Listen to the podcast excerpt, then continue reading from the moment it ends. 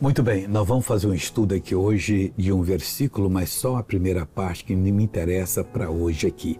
É Romanos 11, 2, que diz assim: Deus não rejeitou o seu povo que antes conheceu. Ele continuou: Não sabeis o que a Escritura diz. Gerias, como fala a Deus quando Israel, dizendo que ele fala que mataram os profetas, ele ficou, e Deus disse: Nada disso, ainda tem sete mil que não dobraram o joelho.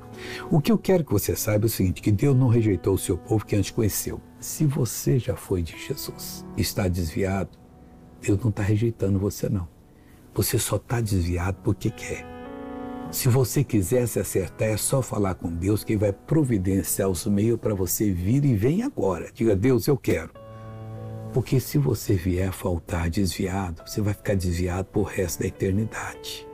E você vai se perder por bobeiras. E Deus pode fazer você muito mais feliz do que você pensa que é feliz agora no erro. Agora eu quero orar com você. Pai, eu oro pelos desviados. Por aqueles, ó Deus, que não tiveram juízo para rejeitar a tentação, abraçaram-na e agora estão sofrendo. E muitos, ó Deus, achando que eles precisam disso. Ninguém precisa servir o diabo. Pois, Pai, eu uno a fé com a minha fé, com a fé dessa pessoa, mando o mal sair e digo, vai embora para nunca mais voltar, em nome de Jesus. E você diz, amém. Deus te abençoe. Bom dia.